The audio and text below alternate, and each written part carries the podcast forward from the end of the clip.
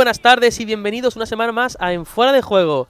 El Real Madrid ha ganado el clásico al Fútbol Club Barcelona con goles de Vinicius y Mariano Díaz. En segunda división, el Cádiz ganó al Almería.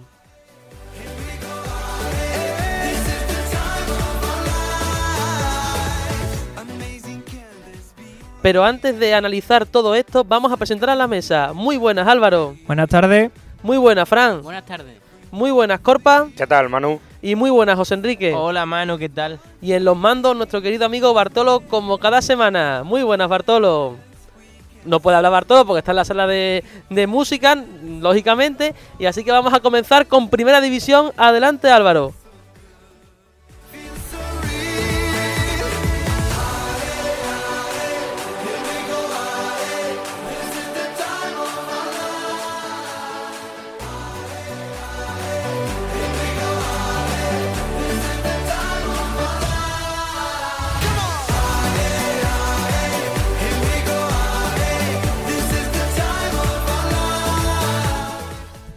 Primera división que empezó eh, la jornada 26. Llevamos ya prácticamente más de media liga hacia adelante, donde, como bien ha dicho Manu, el partidazo de la jornada era el Madrid-Barça, que, fue el último de la jornada, el domingo a, a las 9 de la noche.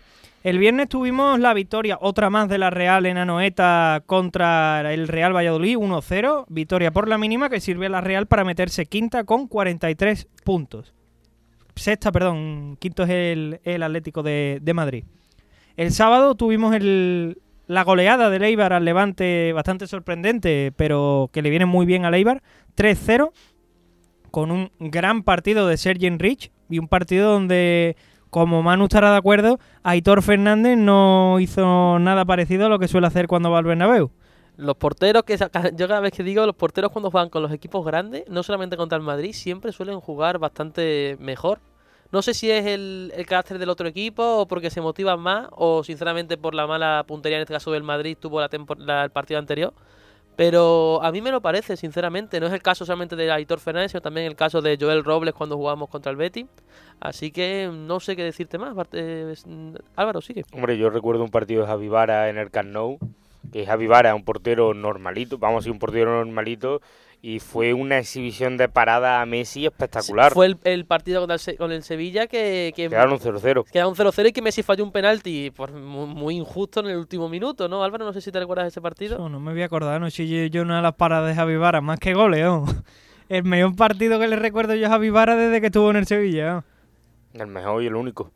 Bueno, no, tuvo un par de partidos que hizo unas buenas paradas, pero es que superar ese partido era muy complicado, la verdad. Que fue un partidazo tremendo. Bueno, tuvimos la victoria que es un, un bálsamo un poco para, para Celades del Valencia, 2-1 al, al Betis. Tanto en juego como en resultado hay versiones dispares. En juego fue para mí mejor el Betis. Dominó bastante el partido en cuanto a posesión y también en ocasiones, pero claro, es como es como siempre pasa. El fútbol son goles y el Valencia sí los mete y el Betis no los mete, que es su gran su gran problema. Vaya penalti no le pitaron al Betis, ¿no, Corpa? Bueno, claro, según tu opinión, yo veo que es un penalti bastante polémico, que finalmente el árbitro decide no pitarlo. Yo creo que no- el Betis no se tiene que centrar en ese penalti, se tiene que centrar en que en los últimos seis partidos solo ha conseguido tres puntos por tres empates. Y yo creo que el puesto de Rubi ya, eh, ya está muy, muy cuestionado. Eh, la puntilla contra el Madrid puede ser clave, pero es que el siguiente partido es el derby, por lo que no creo que el Betis decida apostar por un nuevo entrenador en el derby. Ya te lo confirmo yo que las informaciones que me llegan es que el Betis le va a dar a Rubi la oportunidad hasta el derby. Si ya en, en ese partido contra el Madrid, en el derby, pierde, hombre, si pierde y compite, no creo que lo echen. Si pierde de, vamos a poner un 0-3 contra el Madrid, 2 o 3-0 contra el Sevilla, y le pasan por encima, lo más seguro es que el Betis destituya a Rubi. Ya, pero, pero competir para qué si ya la temporada prácticamente se ha acabado. Ya, pero también Pero que es que- tampoco, pero que tampoco echaba un entrenador a falta de un mes, sabiendo de que el proyecto prácticamente está muerto. Es que ese es el tema, que en el Betty Ángel Aro y Kiko Catalán confían confían bastante en el, en el proyecto y han hecho una gran inversión. Tampoco quieren cargarse ahora al entrenador y cargarse el proyecto. Saben que meterse en Europa es una plaza que está bastante complicada, sobre Sí, todo por la cantidad que hay de equipos. El Betis, si no me equivoco, tiene 26 puntos o, o 27, no sé bien. Y, y vemos que la Real está sexta con, con 43. Es muy difícil que el Betis se clasifique a Europa, prácticamente imposible. Yo creo que si mantienen a Rubí, yo creo que la pieza clave que tienen que cambiar es el portero.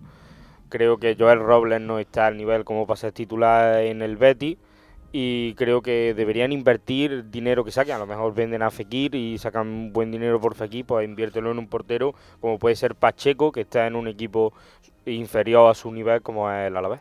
Claro, es que le pasa el problema que le, que le sucedió el año pasado también con la venta de, de Pau López y el fichaje de Borja Iglesias. Se vendió a Pau López por 30 millones a la Roma para pagar 30 millones al español por, por Borja Iglesias. Y no se fichó un recambio de Pau López con garantía. Te, vas al, te vas al Sporting por Dani Martín, que es el segundo portero del Sporting y el tercero de la sub-21 el cambio no es adecuado, la verdad. Ya, pero el Betis necesitaba un delantero centro. Con Solo con Loren no puede afrontar una temporada entera como le pasó la temporada pasada. Y hicieron el error de vender a Eder Sarabia, que era un delantero que se complementaba muy bien con Loren. Bueno, la temporada, sí, la temporada pasada. ¿Eder Sanabria? No, Tony Sanabria. Eso, Tony Sanabria. Eder Sarabia Eder Sarabia es el segundo de septiembre. Ese yo que cuando lo he dicho me sonaba raro. Eh, claro, vamos, volviendo al tema, que vende a Tony Sanabria, que es un delantero que se complementa muy, que se complementa muy bien con, otro delantero, a lo mejor con Loren, y solo dejando Loren arriba, el gol del Betis se queda huérfano, por lo que creo que el fichaje de Borges Iglesias sí estuvo acertado. Que es excesivo el precio y te quedas sin los 30 millones de Pau López, pues puede ser también. Yo creo que tendría que haber tirado por, otra, por otras vías. Luego tuvimos el empate que, bueno, le aporta un poco, pero no es...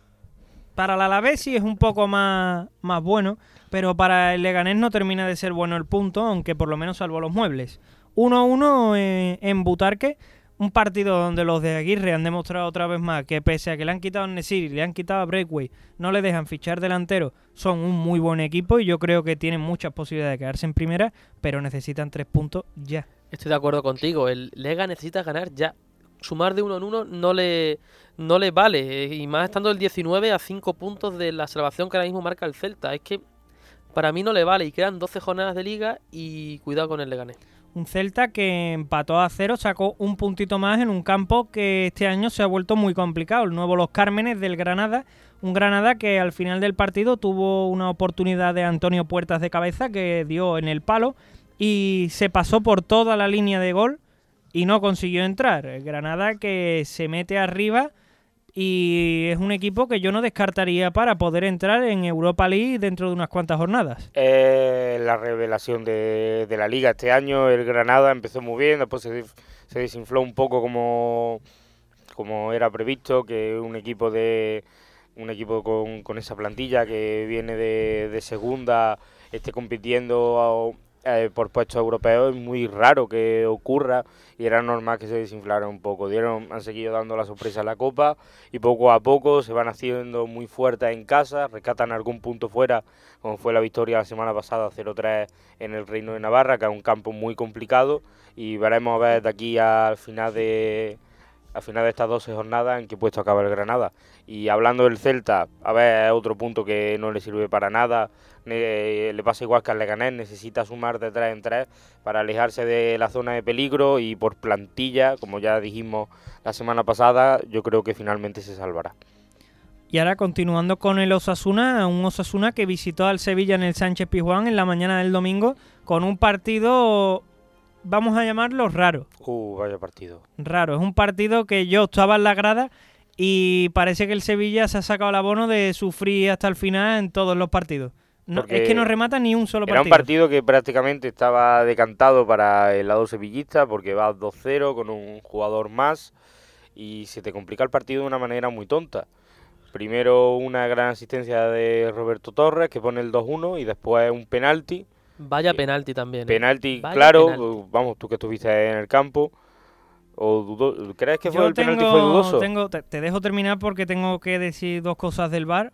Vale, después el penalti, que para mí es claro, le empatan a dos y finalmente, en la prácticamente en la última jugada del partido, el Nesiri consigue a volver a adelantar a Lopetegui, que después del mal partido frente al club romano en la Europa League, dejar escapar esa ventaja de dos goles con un jugador más, es normal que se le cuestione tanto a Lopetegui, pero a lo mejor puede ser que la plantilla, eh, que sea limitación de plantilla, que no sea solo problema de Lopetegui.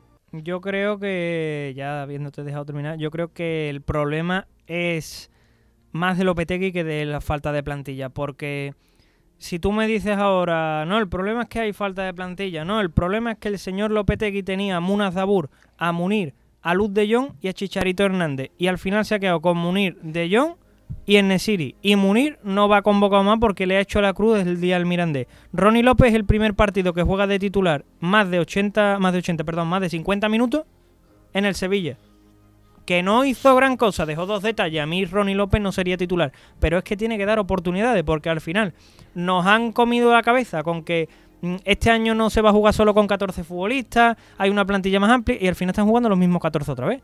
Bueno, yo un apunte. Yo no he dicho que el problema sea de la limitación de plantilla, que puede ser uno de los problemas que no solo hay que echarle la culpa a Lopetegui, pero si Lopetegui solo decide apostar por esos 14 jugadores, será porque el resto no, no lo verá suficiente, por lo que ahí la plantilla sí está limitada. Claro, ese, ese es el tema que mucha gente baraja, que por algo será que Lopetegui hay futbolistas lo que no le da oportunidades, pero por esa misma regla hay gente que no se explica cómo le da tantas oportunidades a Nolito, que ya le está dando menos, pero por qué le ha dado tantas, cómo le ha dado tantas oportunidades a Sergio Escudero, por qué se ha ido Pozo y ha dejado el lateral derecho huérfano, por qué se ha ido Carrizo a mitad de temporada y ha dejado con tres centrales al Sevilla. Ya, e-, pero... Esas decisiones son las que tienen a la gente que no entiende qué pasa. Pero a lo mejor Nolito o Escudero son jugadores que le gustan a Lopetegui por su forma de jugar y encajan mejor con su filosofía de juego que a lo mejor Ronnie López o Munir.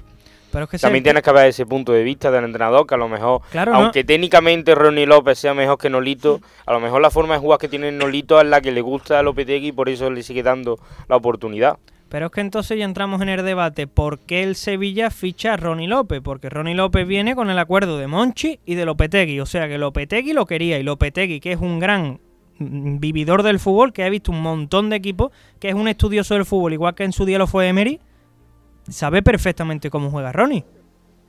Ya, pero eh, una cosa es verlo desde fuera con otro equipo, con otros jugadores, y otra cosa es probarlo con la gente, con la plantilla del Sevilla y ver que a lo mejor no encaja. Es que también tienes que ver, es que claro, por mucho que tú lo veas y te guste mucho, a lo mejor cuando llega a tu equipo no rinde igual. Lo de no puedes vivir del pasado en este deporte. Lo de vividor del fútbol te ha quedado regular, ¿eh, Álvaro? Bueno, vive el fútbol mm, con la máxima pasión posible. ¿Cómo quieres que te lo diga? Que se pega todas las horas del día en la ciudad deportiva trabajando, estudiando los equipos con los que se va a enfrentar, se sabe los delanteros que no se saben ni los propios jugadores sus propios nombres y se lo sabe él, sabe cómo juegan, qué sistema utilizan, cómo han quedado en sus ligas, se harta de ver partidos de sus ligas para mí es un estudioso del fútbol y un vividor del fútbol con la máxima pasión posible. Pues entonces, si teniendo en cuenta eso lo que has dicho y lo que acabo de escuchar yo en el debate, yo creo que el problema del, Sevilla es una mala planificación en invierno. Porque si tú echas, como has dicho, al lateral derecho a Pozo o a Carrizo, no fichas a ningún, claro, es que ningún sustituto. yo creo que es mala e, planificación eso, eso es lo que no entiende nadie. O sea, que es que a mí me deja cuadros que se va a Pozo, digo, vale, no me enteré muy bien, pero digo, bueno, mira, han hecho alguna parafernalia y se han traído un jugador de Luxemburgo de la cantera del Bayern de Muni, que es un poco así, tipo Philip Lam. Puede jugar de pivote, puede jugar de lateral. Yo lo veo entrenar, cada vez que veo un vídeo del Sevilla algo, lo veo entrenar con la primera plantilla, pero no lo veo jugar. Y yo veo UEFA con el club, Nava, Getafe, Nava, Club otra vez, Nava, ahora Atlético Madrid, Nava, Roma, Nava, Betty, Nava y Roma, Nava. Nava estará muy bien, pero que Nava tiene 33 años. Y hay una Eurocopa de por medio. 33, 33, 35 no tiene. Y hay una Eurocopa de por medio que lo más seguro es que vaya convocado. Porque viendo el nivel de Carvajal, que ya hablaremos en otro momento del programa. Y bueno, no has dicho, yo he dicho que el penalti era bastante claro, pero tu opinión era... Ahí voy, ahí voy. Es que tengo varios apuntes ah. del partido. Ahora te voy con el bar, lo voy a dejar para el final porque es que cada semana tenemos una historia nueva. Es que no. El bar siempre regala cosas. Eh, sobre todo destacar. Eh, Navas, Álvaro, te corrijo, tiene 34. Los acabará, los acabará de cumplir ahora. ¿no? 21 de noviembre. Pues los habrá cumplido hace tiempo, yo qué quiere que te diga. muy bien, pero que al final la historia es la misma, o sea, 35 no tiene Sí, porque sí, estoy 35 es muy contigo. viejo. El único jugador que ha jugado todos los partidos. Pero es que, Todos. es que desde que se fue Pozo... a mí en el ¿quién lo comunio me viene muy bien, pero para su cuerpo es malísimo. El día que Nava se refríe, Sevilla tiene un problema serio en el lateral No, derecho. y- ya y te lo él- voy diciendo. y es lo peor. eh. Es lo peor, es que los Lo ha cambios, dicho Manu, Fran. los Ya cambios que hace Lopetegui... en la Eurocopa. Lo peor es que los cambios que hace Lopetegui son quito a Navas, paso a Cunde a la derecha y ya tengo Diego Carlos, Sergi Gómez, se te jode un central y ahora qué hace. Pues te ¿Ahora quedas a cuadros en la defensa, te quedas a cuadros porque es que si no has planificado bien la plantilla en invierno, has echado a los jugadores que bien has dicho tú, pues te quedas a cuadros a falta de 12 jornadas Es que de al liga, fi- al jugando de todo lo importante. Al final lo que hace es pasar piezas a otro sitio, o sea, quita a Navas, pone a Cunde de lateral, viene Diego Carlos, Sergi Gómez al central, se lesiona un central, tiene que venir Gudel atrás y ahora no hay nadie, ahora seguramente Gudel, Fernando se lesionó el otro día con Osasuna, Gudel tiene cuatro amarillas igual que el Mudo Vázquez, o sea que seguramente ve alguna amarilla con el Atlético de Madrid porque son un equipo peleón que juega al límite de reglamento y eso, es, eso se tiene que igualar. Son igual que el Getafe. Y eso es verdad. O sea, ahí va a ver que es muy raro que Gudel no se lleve una amarilla. Entonces hace tiempo que no ves un partido, Álvaro. La verdad. Ni, ni la gente del Wanda eh, tampoco ve un el partido. Ve- Atleti- ve al equipo encerrado en la portería. El Atleti al límite de- del reglamento. Bueno, ya, ya no porque tenéis digo, o- estrellitas que no entran. o- ojalá ju- jugáramos ahora mismo con el Getafe. No, Ojalá. o jugáis contra el español que va de los últimos y empatáis en su Te- casa. tendríamos mucho más Que puntos. por cierto enlazamos porque es el siguiente partido. Pero bueno, perde- No, casi. perdéis vosotros No, el contra el City en casa. Que ahora, hablar- Ah, hablaremos de ello, Villarreal. ¿no? Supongo. Bueno. presentador. Termino con el tema. Destacar sobre todo el Sevilla Sasuna, Oliver Torres. O sea, la vuelta de Oliver Torres ha sido clave. Se vio la, la facilidad con la que jugaba el Sevilla. Se la dio Oliver Torres. Hay mucha diferencia entre cómo juega el Sevilla con Vanega o con Jordán, por ejemplo, y cómo juega con Oliver Torres. Yo creo que todo el mundo, aunque el partido fuese un poco raro, Oliver Torres fue el mejor del partido. Para mí el fichaje de la temporada del Sevilla. Oliver Torres le da un juego y una claridad al medio campo del Sevilla que no la había visto en mucho tiempo. Sobre todo que Vanega no está a un buen nivel, como bien has dicho. Eh, Oliver Torres, muy bien, la verdad. Eh, sobre todo que dio dos asistencias, aparte de los dos goles de Nesiri, que también cumplió muy bien, dio dos asistencias. Eh, eh, Manu, ¿de, de dónde es Oliver Torres? También hay que decir que Oliver Torres es de mi pueblo, del pueblo en el que yo nací, de Navalmoral de la Mata. Así que Ea, muy orgulloso de él. ya también, Oliver. Torres no juega más en el Sevilla. opinión, ¿no? Ay, hijo. Qué fama tenemos. Pasamos al siguiente partido, ¿no? Bueno, espérate, que le voy a decir a Corpal lo, de, lo del Ah, vale, vale. A ver, eh, vi primero con la expulsión de, del portero de Osasuna. Mm, la he visto sobre todo en el monitor de- del campo. Para mí no es expulsión. O sea, para mí no es tarjeta roja porque si te fijas bien, el portero sale con la mano a la altura de la rodilla. Y por el bote, simplemente por el bote, ves como el balón toca en la rodilla del portero y se le va al pecho y se va para arriba. No da en el brazo, con lo cual para mí la expulsión se la inventa totalmente. Vale, la expulsión de Escudero, en la que agarra, ¿no lo has visto por las redes sociales? Aquella que va a salir un jugador de los Asuna y está Escudero en el suelo en la garra de la pierna. Esa no, lo- Esa no no la he interesa, visto. ¿Está el balón en- No, no, es que no la he visto. Esa ¿Está el balón en juego? No, pero obstruye a la trayectoria del jugador. Ya, pero es que si no está el balón en juego no se puede arbitrar nada. Como mucho le puede echar tarjeta amarilla. Que si es así, es que no la he visto, por eso te digo. Si es así, Perfecto, entiendo que le eche tarjeta quería, amarilla. no, yo solo quería tu opinión sobre ese tema. Sí. Y sobre el penalti ya pasamos al, Y de, al Atleti Villarreal. del penalti que, a ver, no se ve penalti. De primera jugada no se ve penalti, pero luego he visto por la tele. Es que es una jugada que es muy rara y que solo la están pitando en el Sánchez Pizjuán. Es que el jugador que tiene la mano pegadita, ahora le da, se le separa la mano. Son muy raras, igual que lo de rearbitrar una falta, echarle tarjeta amarilla y no echarle tarjeta roja. Para Yo mí- el reglamento no lo entiendo ya. Ah, la semana pasada se nos quejaban a nosotros dos por quejarnos de la mano de campaña que no nos podíamos meter con los árbitros, pero una vez más, aquí el sevillismo vuelve a quejar de que solo que- le pitan falta en el Sánchez Pizjuán. Y eso que para mí no es penalti, Retratado, pero otra vez. Bueno, el te- VAR a veces falla y a, y a veces te- acierta. Te y digo una cosa, a veces falla más. a pero aquí- vosotros nos pitan una mano que está así, que yo te lo dije, que para mí es mano. Pero es que a nosotros ya llevan dos jornadas seguidas que jugamos en casa pitando un penalti que para mí no es, que se inventa totalmente, y una falta que vamos, porque hay seguridad, porque la gente del campo se quería saltar a matar al árbitro. Es que, Joder, es, que es cachondearse. ¿eh? No, no, es que es cachondearse de la gente del Sevilla. Y ya el VAR es que, ya es que nos estamos acostumbrando a que vengan y, aunque no te roben, pero que te hagan una decisión rara, que se salten el reglamento. El VAR está muy mal empleado. Eh, para mí un ejemplo del VAR es el otro día en la Champions. Pero no solo en el Madrid City, sino en todos los partidos. Entra en momentos puntuales, pero es que en, el- en la liga es muy recurrente, o sea, cada dos por tres está el bar. Pero No, el bar no- está para jugadas concretas, no para cada vez que hay un detalle. Pero es o- una forma del árbitro de excusarse.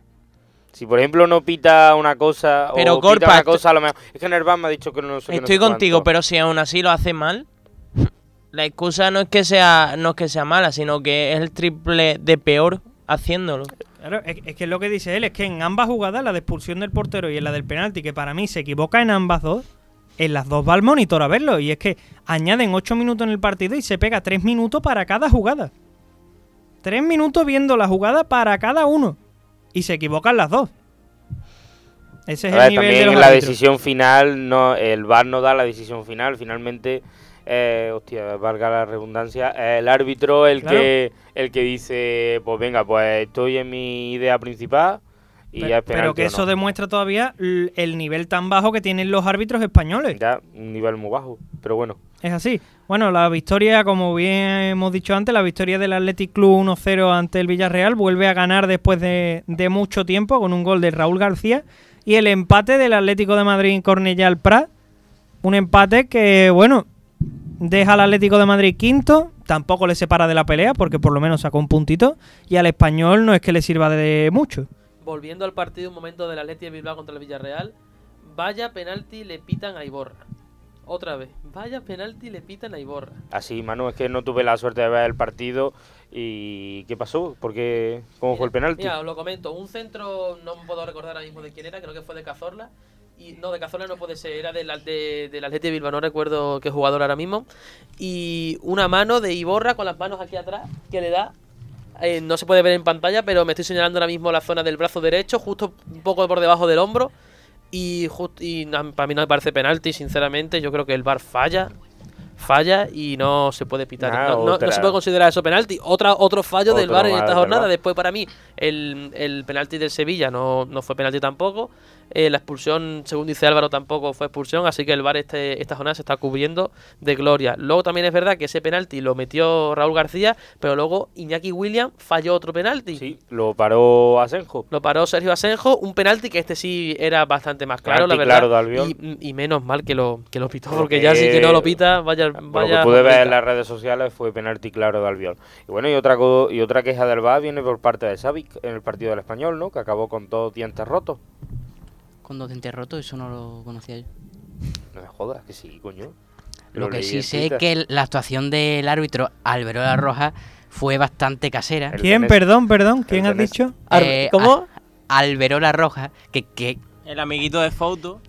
Sí, sí, sí, sí, no, no. que ya se podía llamar Ma- Manolo porque sí que es complicado de pronunciar el nombre. No, pero lo digo porque ese árbitro este año le está arbitrando menos al Sevilla, pero el año pasado, que yo le digo el fuertecito porque parece que es un futbolista Sí, eh, frustrado. en- de hecho estuvo en el programa Next este de Busca Pareja. Sí, sí.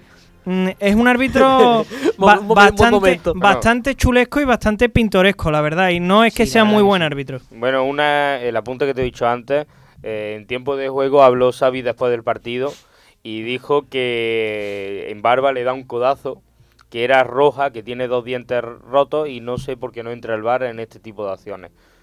¿No recuerda esa acción en el partido? Pues la verdad, sinceramente no la recuerdo, pero vamos, si Este es, una acción de Roja, yo para mí debe, debería entrar. Esto refleja claramente la situación del Atleti, unos partidos que tampoco que tampoco levantan mucho interés, que ni sus propios aficionados se dan cuenta de este tipo de detalles que son fundamentales en eh, que son fundamentales en el transcurso del partido. Y que ¿Algún, luego algún barba- pro- algún porque problema, José Enrique?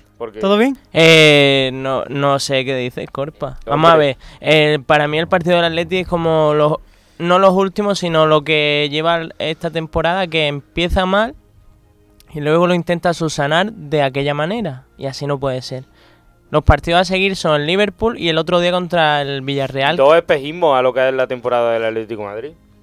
Claro, el pero partido del Liverpool, el partido del Villarreal es un espejismo para lo que Es estamos, eh, para el juego que está mostrando el Eh, Atlético de Madrid, que es un de- juego muy pobre para la calidad de plantilla que tiene. estoy de Hombre, acuerdo eso contigo. de calidad de plantilla, eso es muy discutible, la verdad. ¿Cuántos, ¿Cuántos jugadores tenemos ahora mismo? Si es que está o lesionado o creo que son 15 jugadores. Si es que- Siempre Se, se habla del Barça, pero es que el Eh, Atlético de Madrid da El- pena. No, el gran Si habla- el gran si- preparador físico. Si habla, de, a los jugadores. si habla de la planificación del. Sevilla en invierno, la del Sevilla es en invierno, pero es que la del Atleti es desde verano. O sea, es una vergüenza y Simeone está haciendo magia. O sea, está haciendo un milagro ese hombre. Y no son los jugadores más bien que Sim- o Simeone, porque Simeone te recuerdo está en el cuerpo técnico y él y por ejemplo el profe Ortega es un empleado de Simeone. ¿Qué? ¿Cómo? Que el, que profe Ortega hace lo que le dice Simeone, ¿no? ¿Cómo va a hacer, cómo va a hacer lo que dice? Ha- hará su trabajo, pero estará ma- marcado por unas pautas de Simeone. Cada uno tiene su Sí, parte, ¿no? sé, pero- O es Zidane el que hace el trabajo de... No, Zidane no hace nada, eso va a La, empezar. la cabeza pensante del Real Madrid, te lo digo ya, es Betoni, no Zidane. Por eso te digo, entonces, cada uno Manu hace su trabajo. Ya, ya, pero que estará compu- pero por, por supuesto que te he dicho, en el cuerpo en los equipos más grandes es diferente, pero por ejemplo, en los cuerpos técnicos del Atlético de Madrid, que están todos más compactos, el ejemplo de Moro Burgos con el, con el Cholo Simeone están más juntos, el profe Ortega, es como, como todos con todos. Yo lo que sé, Manu, es que ya son tres temporadas en las que estamos así. Bueno, eh, están así, perdón. No, supuestamente Aquí tú eras otra- imparcial y no tenías equipo. Hombre, pero vamos, no- cada- vamos. otra semana más te vuelvas a retratar. no Muy supuestamente, oh, Muy muy supuestamente. que hoy no es imparcial porque no es. Hombre, claro. Entonces, eh, tres temporadas en las que están ya con, el, con la misma cosa de que eh, a mitad de temporada o incluso antes está medio equipo lesionado. Entonces, hay que mirar algo. Y no, No, será sé culpa... si, no sé si es culpa del profe o de quién, pero hay que mirar ya. El problema está claro. ¿Y no será culpa del Cholo también? A ver, pero Jo- José, es que no solo son las lesiones, porque también se han recuperado jugadores como Diego Costa o Vitolo, pero es que los jugadores que tenemos no dan la talla. Diego Costa está bajísimo de forma. Carrasco ha llegado bajísimo de forma de, de China.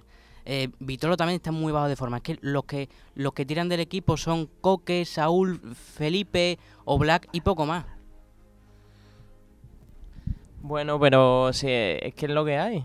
No hay más. O sea, la planificación ha sido penosa, penosa. Eh, también es verdad que se han ido muchos jugadores, que había que fichar mucho, pero si vemos las ventas y las compras... eh, los- Nada, el capricho al final de Joao Félix No, no. sale bastante caro. A- Eso sumado a los 24 millones que cobra Simeone, aun con Joao... pues os queda, Corpa. os quedan y os después gastáis 40 o 50 millones en Marco Llorente. Corpa. y 60 apenas, millones y a- y y juega. Ah, También- espérate, eh, aun con Joao Félix, el Atleti tiene superávit en cuanto a venta. O sea, eh, no es excusa Claro, la para no fichar. claro, Claro, vendido es la moto con Griezmann. Es que es eso, es que se habla mucho que los números son los que son al final, o sea, es que se da la versión que interesa. El Atlético se ha gastado un montón de dinero en fichaje, pero es que todavía le han dado más por vender. O sea, es que es lo como dice José, es que tiene superávit después de haberse gastado 126 Pues- millones en un chaval de 19 años.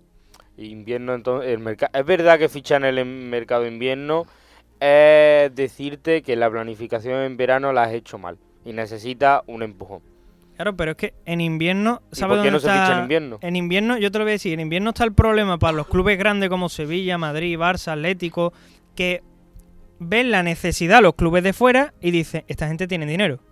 Porque valía 10, ahora vale 30. El que valía 30, ahora vale 60. Y claro, pagar 60 millones en invierno, pues tú dices, "Mm, no. Así el Barça acaba fichando a Breakway por 18, pues no tiene dinero.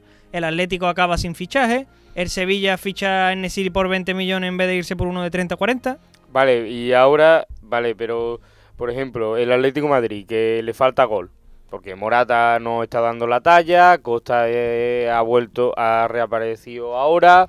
¿Por qué no se ficha? Para ¿por mí- qué no- ¿Por qué en vez de centrarse solo en Cavani, por qué no se abre? Para no mí el fichaje era? Alcácer. Para mí el fichaje era Alcácer. Vaya delantero, que no solo delantero, que puede jugar incluso en una banda si, si lo pone. O Morata en una banda. Ese era el fichaje para mí. Más allá de Cavani, que ha sido un, eh, un humo. Ha sido humo. Entonces, Carrasco, pues sí, es buen jugador, pero ahora hay que ponerlo en forma. ¿Cuándo va a llegar en forma a la temporada? Al Pues nada, final, bueno, si tenéis... cuando ya está todo el pescado vendido, No. no, el fichaje era Alcácer. Pues puede ser que deis la sorpresa y finalmente elimináis a Liverpool. Pero- a lo mejor Carrasco ahí sí os va a hacer falta. Pero tú lo estás diciendo. Gorpa, la sorpresa. Pero es que no hay que andar con sorpresa, hay que ir a, a lo, a lo efectivo, a lo, a, lo, a lo práctico. Claro, es que ahora eliminas al Liverpool si das la sorpresa como dice, ¿y ahora qué? Y, y ahora te toca uno nuevo y ahora otra vez a ver si damos la sorpresa. ¿Y qué vamos a ir? De sorpresa en sorpresa a ver si de sorpresa nos plantamos Mira, la yo final? creo que el rival que más... fuéramos Isabel Gemio, vamos. Mira, yo creo que yo creo que el rival más duro que le podía tocar al Atlético o era el Liverpool. o la Juve.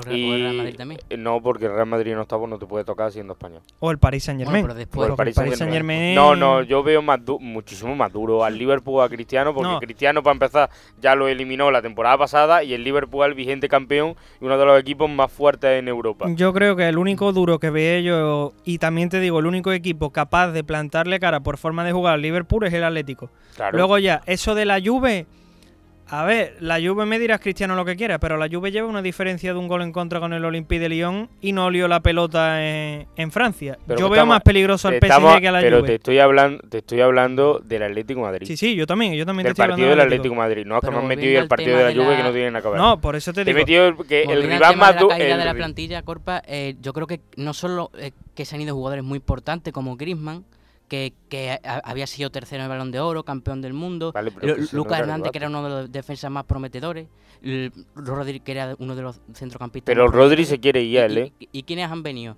Ha venido Herrera, del Herrera, que es un jugador perfil cholo. pero que Ma- Marcos Llorente no se le está da dando talla. Ha oportunidad. venido, mm, por Griezmann ha venido Joao Félix, que es un jugador verdísimo. Y luego ha venido por... ¿Quién más he dicho? Eh, Ah, eh, por, por Lucas. Es que, es que ni se saben los. Es que, es que ¿qué Lucas ilusión tiene? ¿Qué ilusión tiene? Versálico, ¿Qué ha vuelto ilusión tiene? Versálico. ¿Qué No, ilusión no, tiene? ha vuelto es que te- tenemos que confiar en jugadores Y Renan Lodi. que, que, ya- que estaban hace dos años y que ya no dan e- el nivel que daban por No, entonces pero espérate como. Versálico, Carrasco, viendo. No, No, sí. tienen ni ilusión, no se saben ni los fichajes. No saben qué pasa en un partido porque a un jugador suyo le han partido dos dientes y ni lo sabían. ¿Qué ilusión está despertando? Un espejismo. Lo del Liverpool, lo del Villarreal fue un espejismo. Puede ser que dentro de dos semanas estas palabras me las ver, coma. no es que sea Pero un la temporada está siendo que- muy nefasta. Es que otros años tenía a. Griezmann, al, a. Diego Costa rindiendo bien en momentos, o sea, a, a, a Falcao.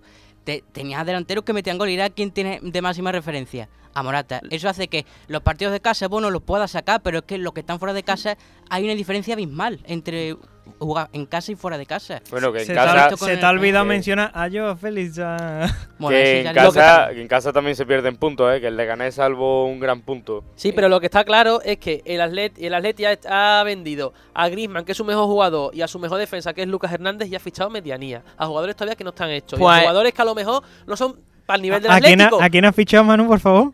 A Joao Félix. No, no, no, digo, medianía. No sé quién es ese jugador. No, media. medianía No, No, no, pero- eh. es que Un- qui- un que- segundo, Álvaro. Un momento, un momento, quiero que me explique una cosa. Estoy de acuerdo con que ha fichado Medianía el Atlético, que ha fichado también jugadores muy prometedores, porque Lodi para mí es el futuro del lateral izquierdo de, de Brasil, porque el, no- el futbolista hizo un partidazo con el Liverpool que tuvo loco a la defensa del Liverpool con las entradas por banda. También te digo, si el Atlético ha fichado medianía, tampoco me digas tú que Mendy, que está rindiendo muy bien, era alguien antes de venir al Madrid. Bueno, pero eso, pero eso ya es otro caso aparte. Pero ahora el momento. En una, en una posición en la que el Madrid, por ejemplo, eh, tenía, no tenía cambio. Pero en este caso. Ni el Atlético tampoco, si ha estado con Felipe Luis nada más varios años. Pero una cosa, antes de entrar en Madrid, eh, a las palabras de Corpa y Manu diciendo medianía y que la temporada es nefasta, por ahora el Atlético de Madrid le va ganando al Liverpool la Champions eh, eh, 1-0 y va quinto a creo que a dos puntos, a un punto de la Champions. Sí, peleando Entonces, con. Ah, Vale, si esa es un- una un temporada de pare- medianía, me parece que está- momento. habiendo cambiado- un parece- momento. habiendo cambiado todo el equipo, casi todo el equipo, o las, pie- las piezas más importantes, Espérate. vaya medianía. Mira, tú sabes por qué me- tú sabes, tú sabes por qué medianía es nefasta, porque después de 10 años en el que os cogieron prácticamente en puestos de descenso, que erais un equipo secundón que nadie os tenía en cuenta, después de todo lo que habéis crecido, en esta temporada, cuando habéis cuando siempre habéis quejado del presupuesto, de que no podéis fichar grandes estrellas, y habéis gastado 126 millones en un jugador de 19 años, vuestros rivales son el Getafe, el Sevilla y el Valencia, cuando deberían ser el Madrid y el Barcelona por ganar la liga. Eso es medianía y eso es temporada Pero, nefasta. es que Eso es medianía y eso es temporada nefasta. Y siendo eliminados por la cultura de por, leonesa. por perder otros jugadores. Que también hay que decirlo, ¿no? Y eso de, de Joao Félix, eso es, la culpa la tiene, eh, ¿sabes quién tiene la culpa? Miguel Ángel Gilmarín. Pero que no es... Pero Porque que, eso, eso es un negocio. pero que La, tampoco la nos culpa es de Villar, hombre, de pero que Villar. tampoco nos centremos, para- pero que tampoco nos centremos, que tampoco nos centremos en Joao Félix. Céntrate en lo otro, precio. céntrate en lo otro que te he dicho. ¿Por qué después de todo lo que habéis crecido en los últimos 10 años, vuestros rivales tienen que ser Getafe, Valencia y Sevilla?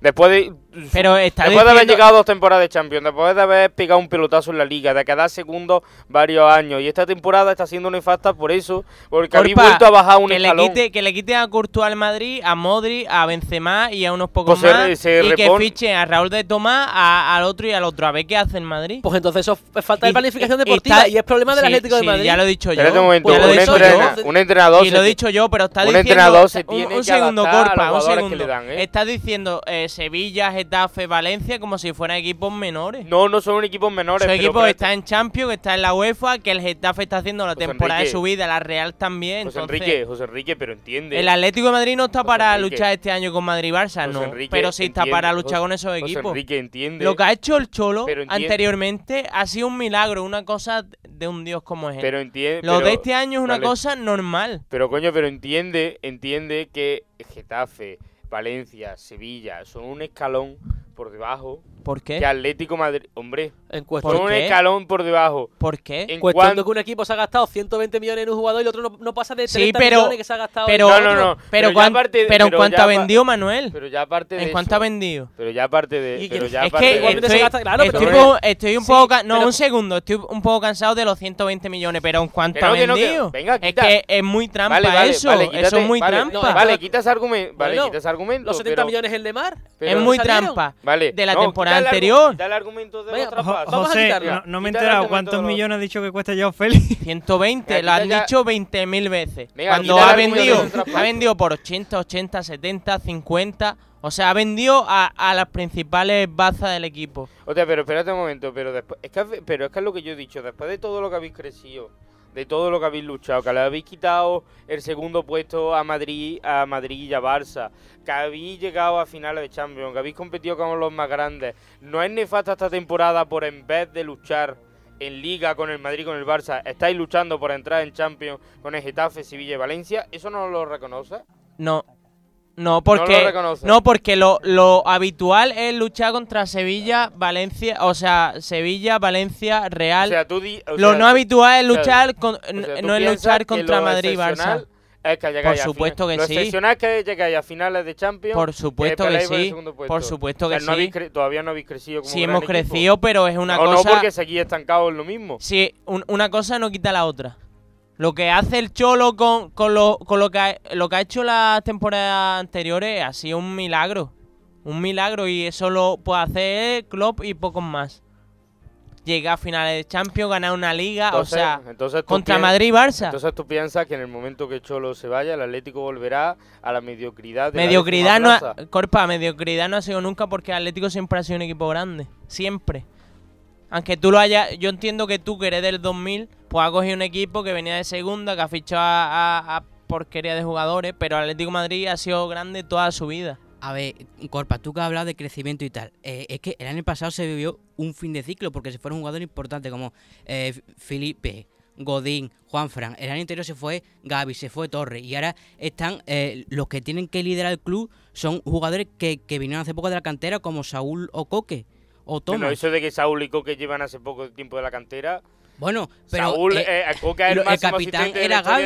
Sí, pero- pero- pero Son los Nachos del Real del Atlético de Madrid. tiempo ya Pero coger la capitanía de un club como, na- como el Atlético de Madrid no es y fácil. ahora, eh, hablas de crecimiento. Coque, Coque ha ejercido la capitanía de Coque ha ejercido la capitanía en el campo en el Atlético de Madrid sin tener el brazalete.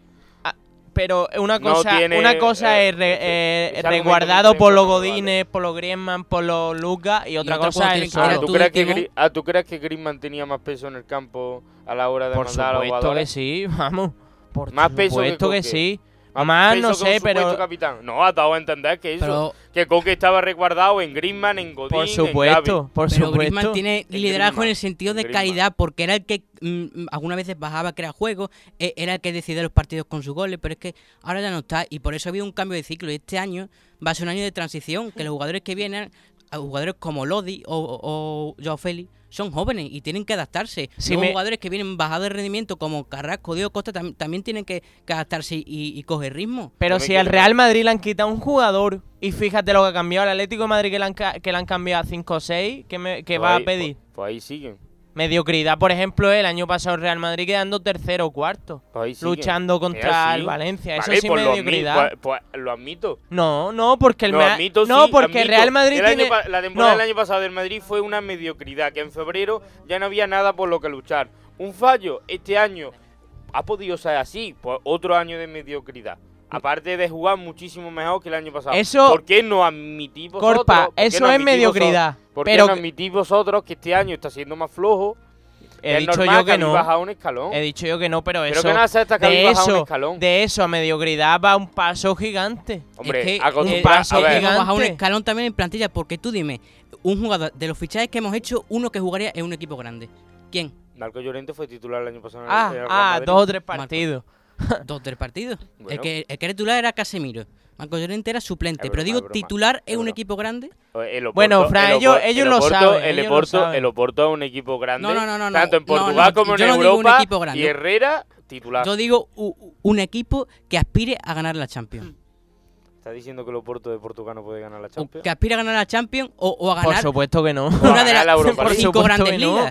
Ligas. No, claro Pero, que- pero vamos a ver, o sea, broma, es que no está José Mourinho. Es Si no está broma, José. Mourinho de Special One, no puede ganar la Champions otra vez. si no A ver, y, y- y otra cosa, y no, y no de puede ser que, por ejemplo, el- la mala temporada del Atleti pueda ser también por culpa de que tú estás diciendo que el Cholo lo, ha- lo hace todo bien, que es un dios Todo, de- todo. que es un dios y que es lo mejor del mundo y Lo todo mejor, lo demás está en lo peor, ¿no? Y no puede ser que se ha quedado ant- anticuado con su idea de juego después de 10 años. No.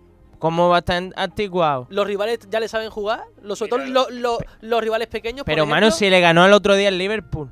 ¿Qué, ¿Cómo Vale. va a estar anticuado? Mira, un, espeji- un espejismo, mira el resto de la temporada, mira el resto de la temporada, mira Bueno, los pues dame- que se han perdido con dame- el Leganés, ahora con el colista de la Español. Dame ese espejismo, dame ese espejismo. Yo no estoy diciendo que la temporada del Atlético de Madrid sea buena, no lo estoy diciendo. Pero de ahí a mediocridad, temporada nefasta, a... No, Pero es eso que- no. a Nefasta sería si fuera octavo. O, o si lo del Betis, si... Eso es un fracaso, lo del Betis, por ejemplo. Porque ficha para estar mínimo en la UEFA. Pero el Atlético de Madrid que ficha para estar en la, en la Champions. No, no, no. en no, la no. Champions. Si al Ese- final de temporada no queda en la UEFA o en la Champions, te diré, Corpa ha sido una mierda de temporada. O sea, espérate un momento. Si Pero nuestro Madrid- objetivo si es la Atle- si- Champions. Si, el Atlético de Madrid terminase quinto, ¿no sería un fracaso? sí. Sí. Pero es que habla, había- habéis hablado de, de que ya le saben el Ah, juego vale. cu- cuando Simone no siempre ha jugado igual, ha jugado acorde a la plantilla, porque este año no se dice, pero el Atlético es de los equipos que más ocasiones de gol genera. Vale. O- otra cosa es que las metas, pero él es de los que más No, ocasiones de gol genera. a un entrenador, poder adaptarse a la plantilla que tiene. Porque Simone no tiene un estilo fijo. A ver si os creéis que a lo mejor Simone entrena al Barcelona y, va a jugar igual que cuando entrena al Atlético. No. Simeone le ha hecho muchas entrevistas. Yo no puedo jugar como el Barça cuando tengo a jugadores que no son aptos para eso. Yo me tengo que adaptar a los jugadores. Bueno, si no nos hemos parado ahora, no me quiero imaginar el clásico. ¿eh? Dos cosas voy a decir. Primero, lo que estabais debatiendo de que si el Atlético tiene nivel para competir con el Barça, con el Madrid, o si tiene nivel para competir con Getafe, Sevilla, Valencia y demás. Para mí el Atlético de Madrid no tiene ni nivel para una cosa ni nivel para la otra. O sea, para mí, decir que el Atlético de Madrid compite con Sevilla, Getafe, Valencia, Villarreal y Real Sociedad es insultar a esos cinco equipos. Pero decir que el Atlético de Madrid compite con Barça y Madrid es insultar al Atlético de Madrid. Perfecto, Álvaro. Es así. Perfecto. Que el Madrid. No, no, déjame, déjame, que, hombre, que, que llevo sí, con la mano levantada ya media hora y no me dejáis hablar. Perdón, Álvaro, sí. A ver, mm, evidentemente, el Sevilla se ha gastado 120 millones en 11, 12 o 13 jugadores. El Atlético de Madrid se ha gastado 126 en un futbolista.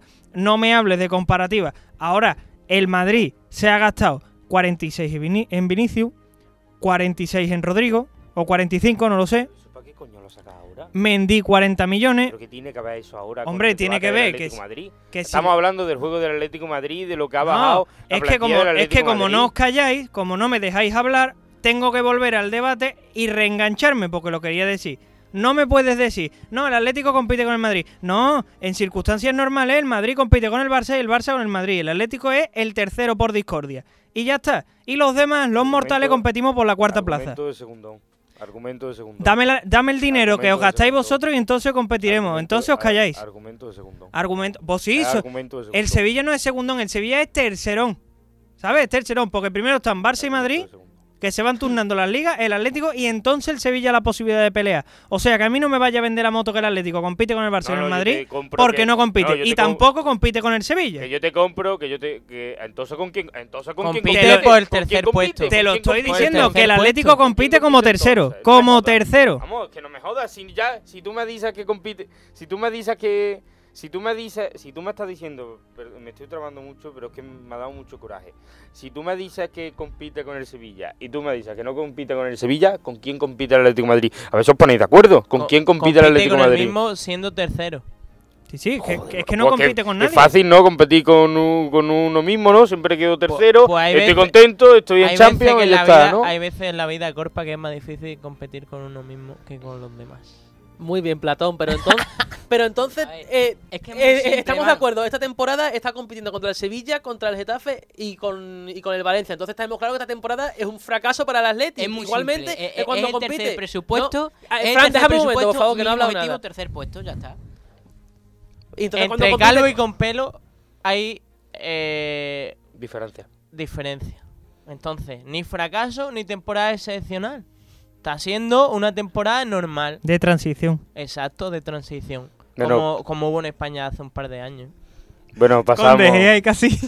No, pasamos, vamos a pasar Sí, ya de tema. Y por último ya, lo que estabais diciendo del juego, hombre, no, yo sé que te jode que vuelva para atrás, pero es que como no os callabais entre los dos, eh, me he pegado media hora con la mano levantada y tengo opinión y tengo derecho a opinar igual que todos. Pelea, Sí. pelea. No, Sí, yo no me voy a pelear, yo... Yo sí, yo sí. No, pero que te digo una cosa, que llevamos media hora con el Atlético Audiencia, Madrid. esto es audiencia todo. Llevamos media hora con el Atlético Madrid.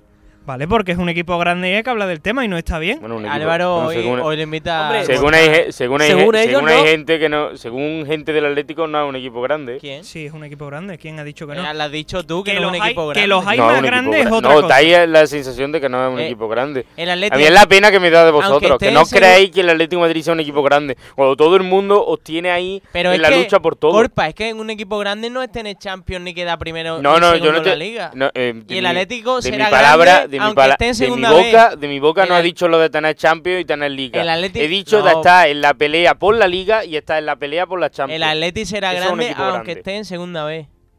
¿Por qué? Por sus aficionados. Hay otros equipos que si están en segunda o incluso en primera no son grandes.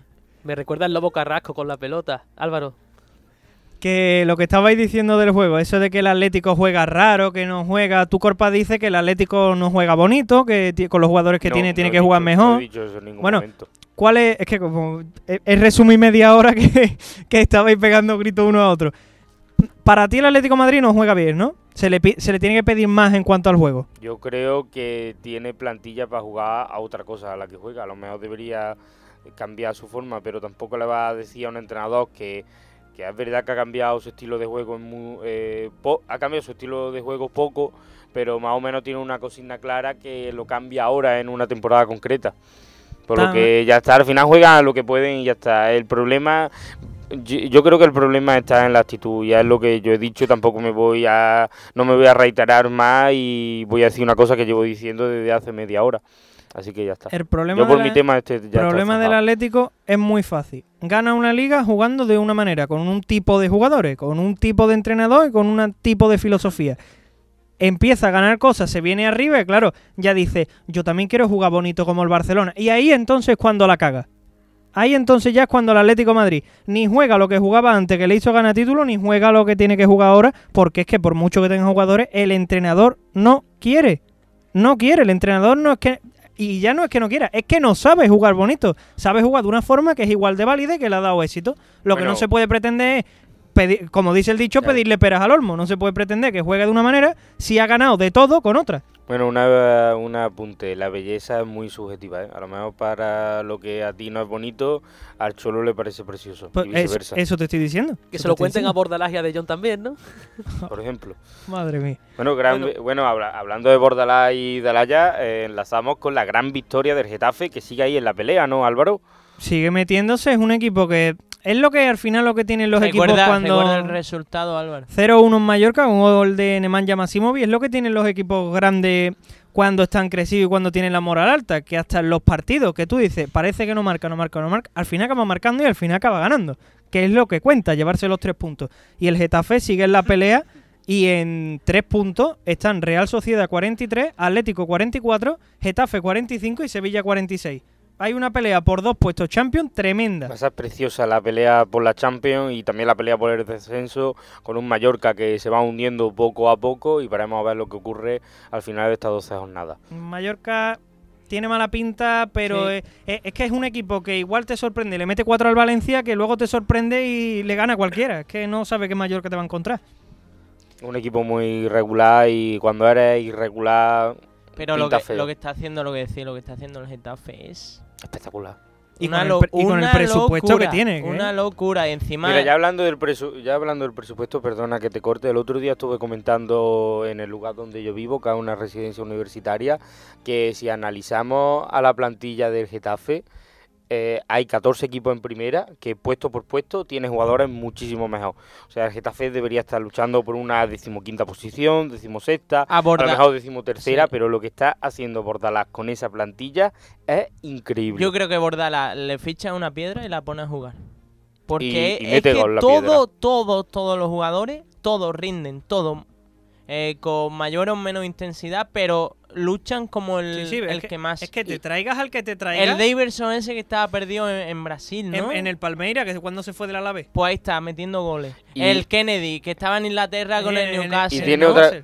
Y tiene, otra, y tiene otra cosa muy importante, que es que lo, eh, para él lo único que vale es su plantilla y lo único que tiene que defender es su plantilla. Y que lo critican, lo ponen en el vestuario para que los jugadores se den cuenta de que, mira, lo que han dicho de nosotros, vamos a demostrar que este tipo de fútbol también tiene Total. cabida Por eso, en el sistema actual. Cuando decís es que el Atleti se parece al, eh, se parece al Getafe, ojalá. Porque es que este Getafe es de chapó. El Getafe, Es de recue- el chapó. Getafe recuerda al Atlético de la temporada que llegó a jugar la final. Yo de solo la te digo que si el Cholo se va algún día, que no, no sé si se irá o no se irá, si Algún se cansa día o lo lo Pero que algún que- día tendrá que marcharse. no Ojalá sé si que será nunca, antes pero- o después. Pero para mí Bordalás es el primer y único candidato, porque es que encaja en el juego que ha hecho que el Atlético gane cosas. Sí. Eh, lo que a mí me falla un poco del Getafe, si por ponerle alguna pega, es, es que si no tiene intensidad es un equipo, eh, Ya lo que hemos dicho. ¿sabes? Claro, eh, Entonces, los arma. partidos, por ejemplo, el otro día contra el Sevilla, ese partido se le vio sin con poca fuerza y fíjate, le, met- le También endosó había, 0-3. también se había forzado mucho el jueves contra el Haya y es lo que, Por eso, lo que por hemos Pero dicho. esa Por plan- tampoco vale, porque me vale si tú dices, es que he jugado contra el Valencia, por ejemplo, contra el Villarreal, que no están jugando competición jueves-domingo. Pero es que el Sevilla, que sí, que el Getafe es más exigente que el club, evidentemente que es más exigente que el club, no, vamos aquí a descubrir América. Pero no es por infravalorar al Sevilla, sino que el, el Getafe tira más, tira menos de calidad No, y más de intensidad. Voy por ahí, voy por ahí, pero que el tema del Getafe es que yo, es la sensación que a mí me dio viendo el partido, que el Getafe le ganó al Haya, le mojó la oreja, no lo dejó tirar ni una vez y ya se vieron muy arriba. Y el Sevilla le metió un golpe de realidad. Perdieron en Ámsterdam y en Mallorca volvieron a jugar como lo que son, un conjunto sólido y un verdadero equipo de verdad. Bueno, y cerrando ya el partido del Getafe, vamos al partido de la jornada, ¿no? Un partidazo en el Bernabéu, ¿no, Álvaro? Bueno, partidazo, partidazo. No, es broma, es broma. Fue un partidazo Fue un para partidazo. Para mí, mm, ya comentaréis vosotros a ver qué opináis, pero para mí el partido tuvo dos versiones. La primera mitad donde fue el Barça, para, en mi opinión, ¿eh? claramente superior al Madrid, le pudo mojar la oreja y en la segunda que el Madrid le mojó la oreja al Barça. 45 minutos de superioridad aplastante y total para cada equipo. Yo tampoco diría 45 minutos de Real Madrid porque a partir del minuto 60 fue cuando ya el Madrid empezó a robarle mucho el balón al Barcelona. El Barcelona hacía la misma jugada. Eh, sacaba a Ter Stegen a un Titi o a Piqué, se la devolvía, salía Ter Stegen a- mucho más para adelante de la media luna, eh, ya fuera del área, eh, daba el balón al centro del campo, la cortaba Casemiro, la cortaba Kroos, balón para Vinicius, encaraba a Semedo. El partido del Barcelona se puede reflejar en un jugador.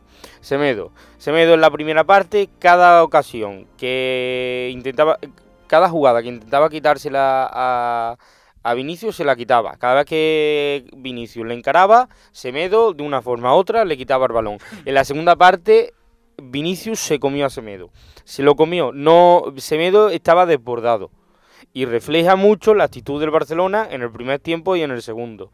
Es verdad que si Griezmann mete la ocasión que tiene, que eh, para mí es mucho más clara que la de a Artur, porque Artur tampoco es un jugador con llegada, el partido cambia totalmente.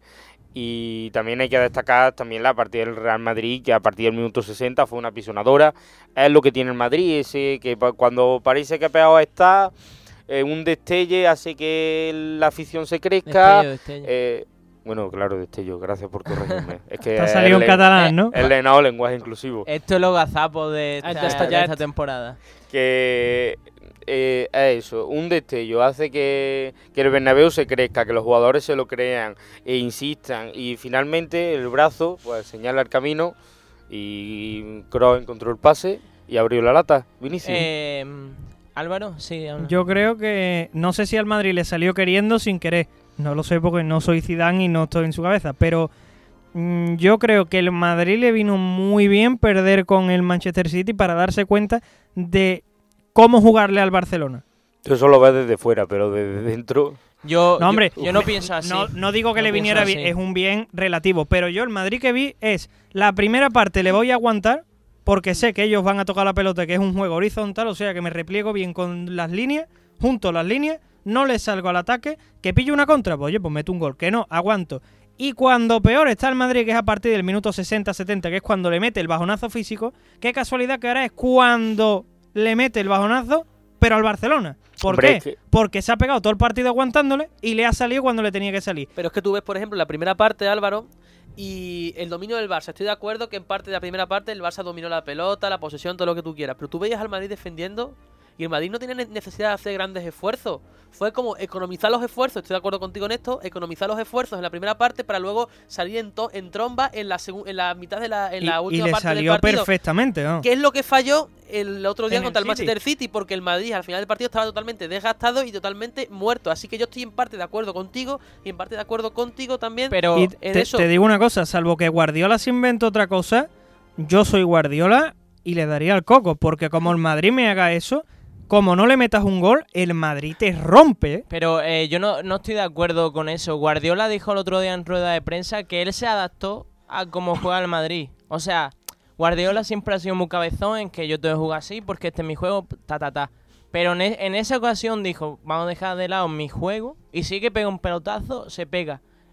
¿En qué se equivocó Setién en eso mismo? Que se encabezonó con lo suyo. ¿Y qué es lo suyo? Jugar al toque y luego no es un toque eh, vertical, es un toque horizontal que aburre a las ovejas. Ya, Para pero mí- a lo que le un pasó. segundo. Para mí Setién el otro día firmó su... Si ya lo tenía claro más o menos el Barça, eh, el otro día firmó su sentencia a final de temporada. Hombre, yo creo, que es, no yo, sigue. creo, yo creo que es pronto, coño. Setién no sigue. Imagínate que ahora Setién le da por remontar la liga, que es muy probable, que Pero- porque es solo un punto, y avanzar en Champions, él sabe ganar Pero la por los Champions. resultados... No me refiero a, a los resultados, eh, Corpa, me refiero al juego. Al juego, o sea, el juego de- del Barça es que... eh, mira que a mí me gusta, me, o me gustaba Setién en cierta parte de la temporada con el Betis. Pero es que el otro No, día... no, ya se vio claro. Bueno, no el otro día, sino muchos partidos contra el Nápoles, por ejemplo. Es que no pega un, pa- un pase adelante. Y es lo que dije también el otro día. Y dijo Guas. El Barça sin Messi es el Sabadell. El otro día, ¿qué le pasó a Messi? Messi eh, tuvo, tuvo cositas, pero no, no era Messi. No, es un par- Yo creo que el Madrid hizo eh, lo que no hizo con De Bruyne el otro día. Yo veo sinceramente que lo explicaron muy bien, no, sé en qué programa fue, que es la posición de Casemiro. El otro día contra el Manchester City Casemiro jugó mucho más adelantado. ¿Dónde jugaba hoy?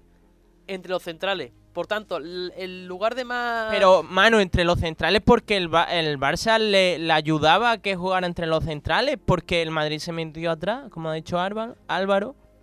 Entonces, el Madrid que hizo, Buah, tiene el balón el Barça, pues ya está, yo me meto atrás y si cojo una contra, pues Y, y eso que ha dicho Manu de economizar la fuerza se nota sobre todo en la jugada esta que tiene Messi.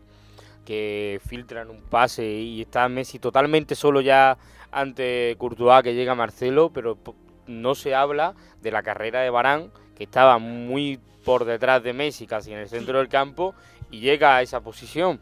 Por lo que tiene fuerza en el minuto 77 como para, eh, estando 20 metros detrás, llegar a esa posición eh, con un sprint, por lo que el Madrid se sentía mucho más se sentía mucho más fuerte Y no físicamente y, otra y, y también se refleja por ejemplo en el gol de Mariano Que es verdad que Mariano entra fresco, pero un Titi no le, no le sigue la carrera. Ya, Titi se le ve muy fuera, ya el eh, Barça ahí muy fuera estaba, de forma. estaba fuera de sí. Yo creo que el- la mejor definición del partido tiene que ser que el Madrid destrozó al Barça físicamente.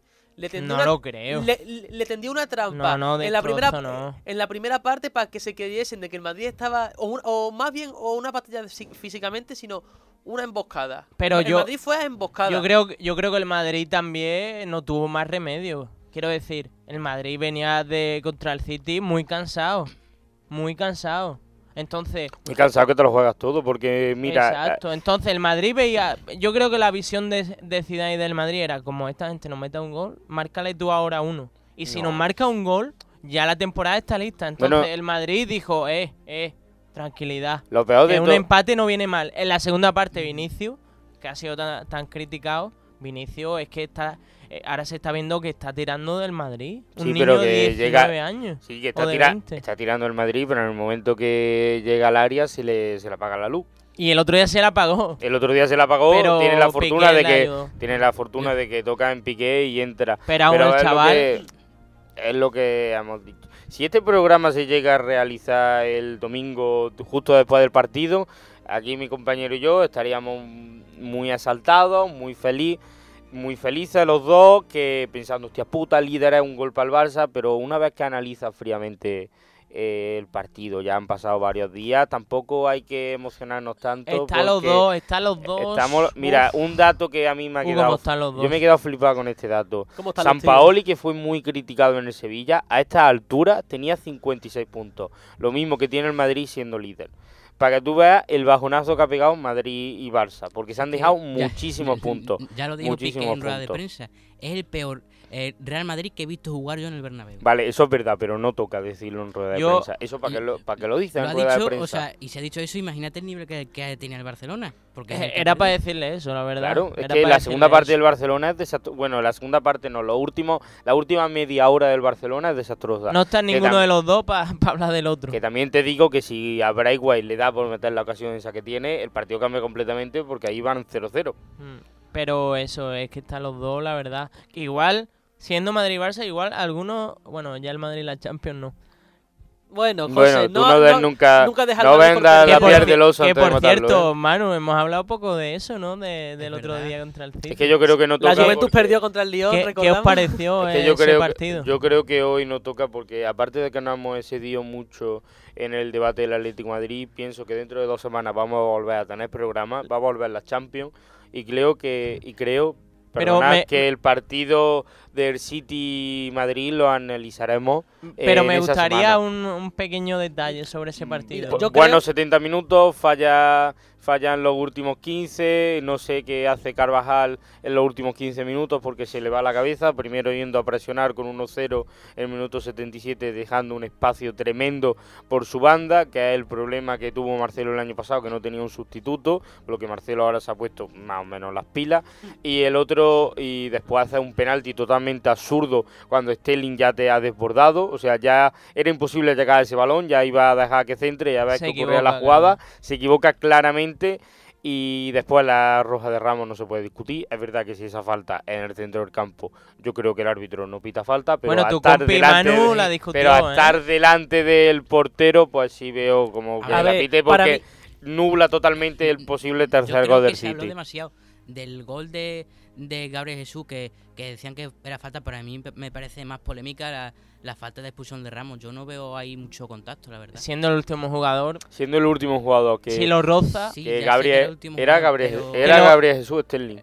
eh, no, no, Jesús. no, no, era Sterling. Era Sterling. Ah, Sterling, perdón. Sí. Sterling, mira, Sterling estaba totalmente solo, ya a punto de batir a Courtois y ese toque de Ramos lo, lo hace caer al suelo, Sí, pierde el no sé equilibrio. si le- si es, tan mini, es tan mínimo el contacto que se tiene que pitar y es penal. Total. Y es falta porque fue fuera del Que área. igual en un Por lo partido, tanto, la roja es clara. en una pachanga no, no se cae porque no es suficiente. no, puede en ser. una pachanga, eh, no hace falta que sea una o en el pachanga. medio del campo. En el medio del 90. campo. Pero si medio del eres- en el medio campo no pita falta. Si eres inteligente, a ver, a ver, también un roce en esa parte de- del campo es, es muy decisivo. Porque Ya, va por en eso. carrera, el Tam- portero viene. esa- esa, También eh, ten en cuenta que eh, un- que un todos los supuesto- factores esos están en Que un cuenta. supuesto 1-3 hubiese sido mucho más decisivo que una expulsión de Sergio Ramos.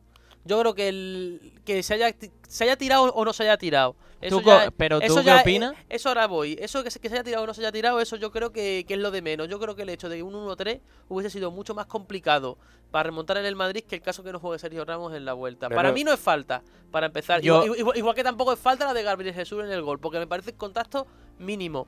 Pero oye, si tengo que elegir algo, prefiero que, que, que, que expulse a, a Sergio Ramos y que no anule el gol. Vale, de pero Gabriel espérate, un, Jesús. mo- pero espérate un momento. eh, es que no queréis, parece que no queréis hablar de la victoria en Madrid, del clásico, ¿no? Porque ahora me ha sacado el tema del City cuando no tocaba. A ver, Aquí van, ahora pasa- sí. aquí van pasando los minutos. No, es- es- aquí van pasando es- los minutos. es gana, gana- gana a el la victoria partido. del Madrid. Porque Sí, ahora para darle más mérito a la victoria del partido, Madrid, ¿no? No tenéis cara.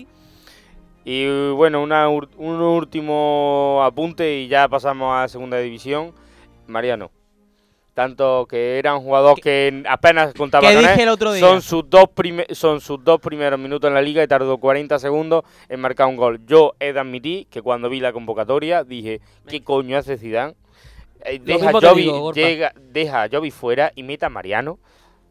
Y al final Mariano pues me ha callado la boca. Yo y no, me ha venido no sé bien. si lo dije en antena o se lo dije a Álvaro solo, pero lo dije. Jugadores como Dabur y Mariano, a- aunque eh, aporten poco, pero tienen que estar. ¿Por qué? Porque el Sevilla y el Madrid no tienen mucho gol. Entonces, eso de decir, no, este no juega porque a mí no me gusta y como ha hecho Zidane y Lopetegui. No, porque te- si es un jugador con mucha gana, tanto Dabur en su tiempo como, como eh, Mariano, un jugador que lo quiere dar todo. ¿Por qué lo, por qué lo echa eh, fuera? Y es que estoy, ahí estoy de acuerdo con, ahí estoy de acuerdo contigo porque el gol de Mariano llegó en el 92. Eh, quedaban dos minutos de partido. La tranquilidad que da ese gol. Porque en esos dos minutos, imagínate que el que no llega a marcar Mariano y, y Pero más Barça, allá, más allá de- del gol, Manu, esa, eh, esa fuerza con la que entra, esas ganas que quedan. Yo cuando, cuando vi que iba a entrar, digo, no, hombre, no hagas eso con el jugador, tío, que quedaban dos minutos, no Pues hagas eso con el pues jugador, por favor. Yo creo que que... es para perder tiempo, un jugador que lleva sin jugar, no lo metas dos minutos No, al claro, pobre. ese cambio Pues, pa- ese cambio pues para yo perder siendo tiempo. él, a lo mejor hubiera entrado con la cabeza agacha, así desanimado. Él entró, que vamos, es que se Él lo, él lo- él lo di, eh, su representante lo dijo después del partido que él ama al Madrid y que aunque le den un minuto él lo va a dar todo. Y se le ve la celebración Es un llorando ejemplo. el Un ejemplo es un- chaval, y es un toque de atención a Zidane. A Zidane. porque no solo a que ponga más a Mariano pero si ves que convence más solo no consiguen meter gol prueba con dos delanteros Pero no porque solo... Benzema, porque poco se habla porque en, el- en la jugada del gol de Vinicius, Benzema arrastra muy bien a la defensa y la saca para afuera. Es que Benzema es para eso. Y ahí el Madrid pierde una referencia. Pero no solo dos Porque- delanteros, sino darle oportunidad a jugadores que, que quieren. Claro. No solo a Jovi, que ha costado 60 millones. Jovi eh, eh, será buen jugador, pero ahora mismo es un... Pero Eh, juega mejor, juega mejor con otro delantero que Sí. solo. Bueno, vamos a terminar ya el debate del clásico. Lo que sin duda alguna es que esto le ha dado mucha moral al Real Madrid de cara a, la a lo que queda de liga y a las últimas jornadas de, de esta liga, ¿no? Y ahora vamos a pasar a segunda división que ha sido muy apasionante, ¿no, Fran? Eh, sí, voy a pasar una ronda rápida de, de resultados. Tenemos la jornada 30 de segunda división. El viernes que empató Las Palmas 1-1 frente al Málaga. El sábado tuvimos el Huesca 2, Extremadura 2, Ponferradina 1, Sporting 0, Cádiz 2, Almería 1, Albacete 1, Rayo Vallecano 1, Racing 2, Zaragoza 2. El domingo tuvimos un empate a 1 frente, entre el Mirandés y el Girona. Otro empate a 0 entre el Deportivo y el Lugo. Una victoria por 2-0 del Elche frente al Numancia victoria por 1-0 del Real Oviedo contra el Tenerife. Y el mejor partido de la jornada, ese fue Labrada 3, Alcorcón 4. Muchas gracias, Fran. Y con esto terminamos segunda división y vamos a pasar a la sección del fútbol femenino, la de nuestro amigo Bartolo, las magas del balón.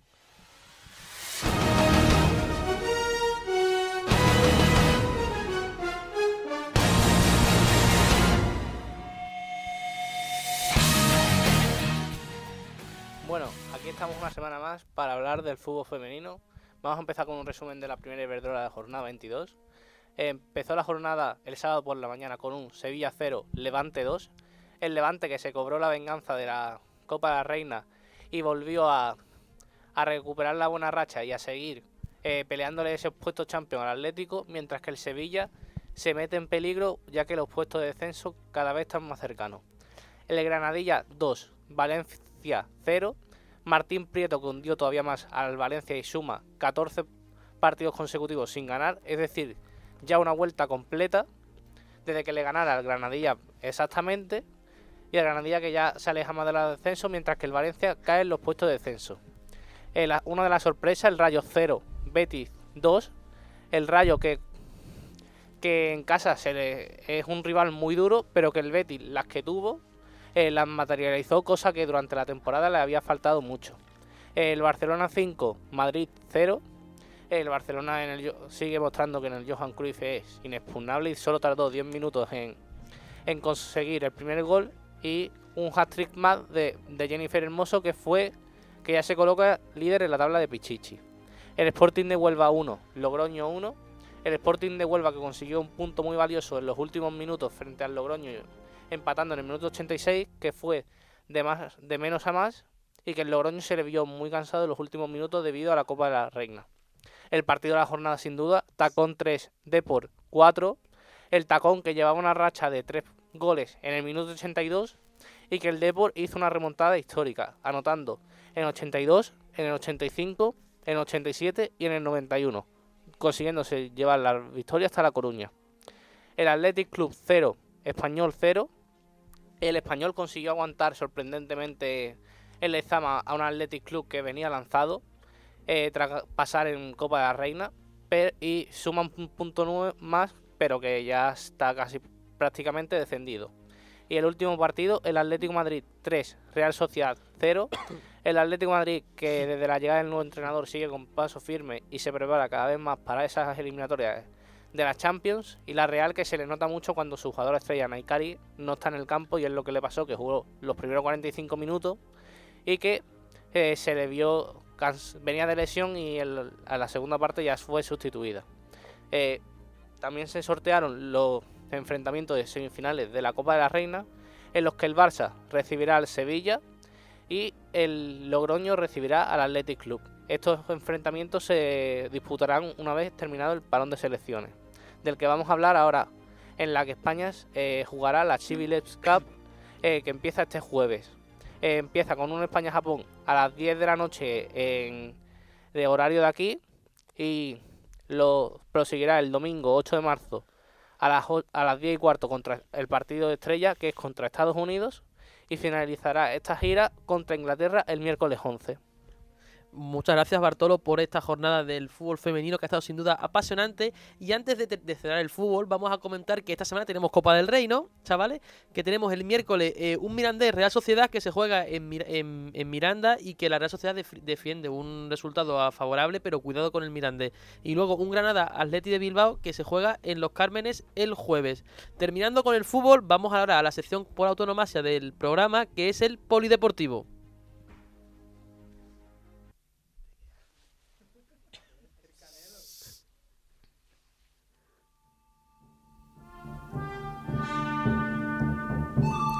El polideportivo. ¿Qué nos traes, José? Muy buenas. Buenas, Manu. Pues traigo un, varia- un variado. Empezamos por el baloncesto en la Euroliga. El Madrid juega hoy martes. Bueno, eh, perdón. eh, jugó ayer. Jugó ayer, pero Jugó se ayer, va- pero eh, bueno, sa- saben los oyentes que esto se graba el, el martes. Y eh, juega en Milán. Lo curioso, mano, es que juega a puerta cerrada y con cinco bajas del, del Madrid. A puerta cerrada, ¿por qué? Por el coronavirus que nos tiene a todos en estado de alarma. Eh, entonces, es un partido un poco descafeinado a puerta cerrada. Y el Madrid trae las bajas de Jules, eh, Deck, Randall y Mickey. Entonces, bueno, veremos a ver qué tal el partido. El Valencia Vázquez juega en Francia y también previsiblemente a puerta cerrada. O sea, el coronavirus nos tiene eso. Vaya azote del coronavirus al Sí, baloncesto, ¿eh? sí, tanto sí. en Madrid como en Valencia. Sí, en Italia también el fútbol eh, se juega este miércoles los partidos que se deberían haber jugado este fin de semana. Y no solo en la Euroliga, también la NBA eh, hay un poco de alarma con esta, con esta enfermedad. Y es que la NBA ha mandado un comunicado sobre qué pasos tienen que seguir los aficionados, eh, equipos, árbitros incluso, para combatir el coronavirus. Si mal no recuerdo, CJ McCollum, que es escolta de los Portland Trail Blazers, ha dicho que no va a volver a firmar un autógrafo ni se va a acercar a los aficionados hasta que no pase esto. Sí. Es el- verdad que es un poco. Es, es- es muy alarmista. es muy exagerado, Es muy muy, exagerado. Y más en Estados Unidos, sabéis cómo son los, los estadounidenses, que son muy alarmistas en todo, imaginaros e- en esto, ¿no? Entonces, eso, tanto Euroliga como NBA están en brote psicótico con este tema, eh, no solo aquí en Europa, entonces, pues veremos a ver cómo se suceden los partidos. Bueno, muchas gracias José por el baloncesto y pasamos al balonmano, ¿no, Fran? Así es, eh, Manu, hemos tenido la jornada 19 de balonmano que ha empezado con ese partido entre el Barcelona y el Valladolid que ha ganado el Barcelona por un amplio 43 a 28. Luego hemos tenido el Ademar Granollers que ha ganado el Ademar 39-27. Una derrota en, en casa del Puente Genil contra el Vidasoa Irún por 28 a 32. Otra derrota más del Frigoríficos Morrazo frente a Rioja por un amplio 20 a 29. Del balonmano sin fin también que perdió en casa frente al Guadalajara por 20 a 25. Y otro que perdió también como local fue el Benidorm frente al Huesca por 27 a 30. Eh, ganaron como local el, el Nava frente al Puerto Sagunto por 28 a 23 y el balonmano Ciudad Encantada frente al Anaitasuna por 27 a 23. Muchas gracias, Fran. Y pasamos al tenis, ¿no, José? que se cuece? Vamos al tenis y vamos a México, donde Rafa Nadal le ganó al joven Jordan Fritz. Eh, y un dato importante de Nadal, lleva 17 años, Manu, 17 años ganando al menos un título ATP desde Ah. 2003. Vamos, es un, un figura, vamos. Es que no se puede decir ya nada de, de nada que no hayamos dicho, ¿no? Increíble, vamos. Increíble. Y, se, y como he dicho, se coronó en, en México, en Acapulco. Gran partidazo. ¿Algo más de tenis? Nada más, Manu. Bueno, pues pasamos al fútbol sala, Fran. Pues hemos tenido la jornada 23 23 de fútbol sala que ha comenzado el viernes con tres partidos. Una victoria del Parma Futsal contra el Oparolo Ferrol por 3 a 2. Otra victoria del Osasuna Magna por 4 a 3 frente al Pocio Murcia. Y el 5 a 4 ha quedado el Levante Unión Deportiva contra el Viña el Palial de Peña. Luego el sábado el, partido que vimos en Gol Televisión fue un amplio 3 a 6 que ganó el, el Movistar Inter al Jimbe Cartagena. Eh, luego el, el pescado Rubén Burela perdió por un eh, resultado muy abultado, 1 a 6 frente al Barça. Un empate entre Industria Santa Coloma y el Servigroup Peñíscola. Victoria del Alpil Jumper Rivera Navarra contra el Jaén Paraíso Interior por 4 a 1. Y un empate a 4 entre el Córdoba Patrimonio y el Fútbol Emotion Zaragoza. Ese, ese empate que ha servido para que Maca, entrenador del Córdoba, haya sido destituido y lo ha, y ha- y lo ha sustituido Josán González, entrenador del Pozo, Ciudad de Murcia, el filial del Pozo. Bueno, y Fran, ya para terminar el polideportivo, ¿qué ha ocurrido en el boxeo esta semana?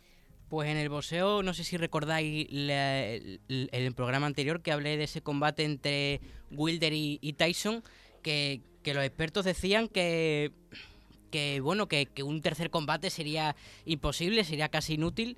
Pues mm, no ha sido así para Deontay Wilder, que ha- lanzado unas de- declaraciones muy amenazantes para Tyson Fury, que, que le piensa arrebatar el título. Dice, dice así.